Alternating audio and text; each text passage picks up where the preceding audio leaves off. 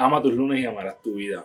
¿Alguna vez has hecho completo el, rewind de tu vida desde el principio? Cuando tú haces esa historia completa, vas hacia atrás llegas hasta el día de hoy. ¿Qué te hace sentir esa historia que tú estás creando?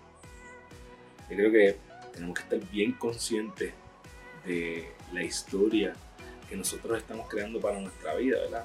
Y yo lo que te exhorto es que tú explores esa historia y te preguntes si esa historia, cuando tú la cuentas a alguien, lo inspiraría o la inspiraría.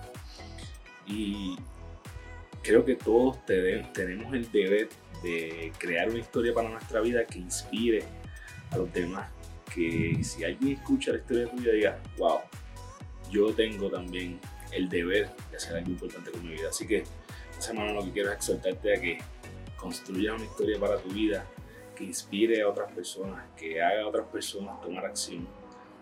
Eh, porque para eso estamos aquí, para hacer lo mejor posible este pedacito de tiempo pequeñito eh, que estamos en el planeta. Así que crea una historia hermosa para tu vida y recuerda que eres la única persona responsable de todo lo que pasa en tu vida y que la forma en que tú cumples tu sueño es desarrollando los hábitos que te acercan a ellos porque tú eres tu hábito. Diariamente toma las acciones que te acercan a tu mejor versión para que cuando vayas a la cama todas las noches puedas decir yo gané mi día. Un abrazo y que pases una semana brutal.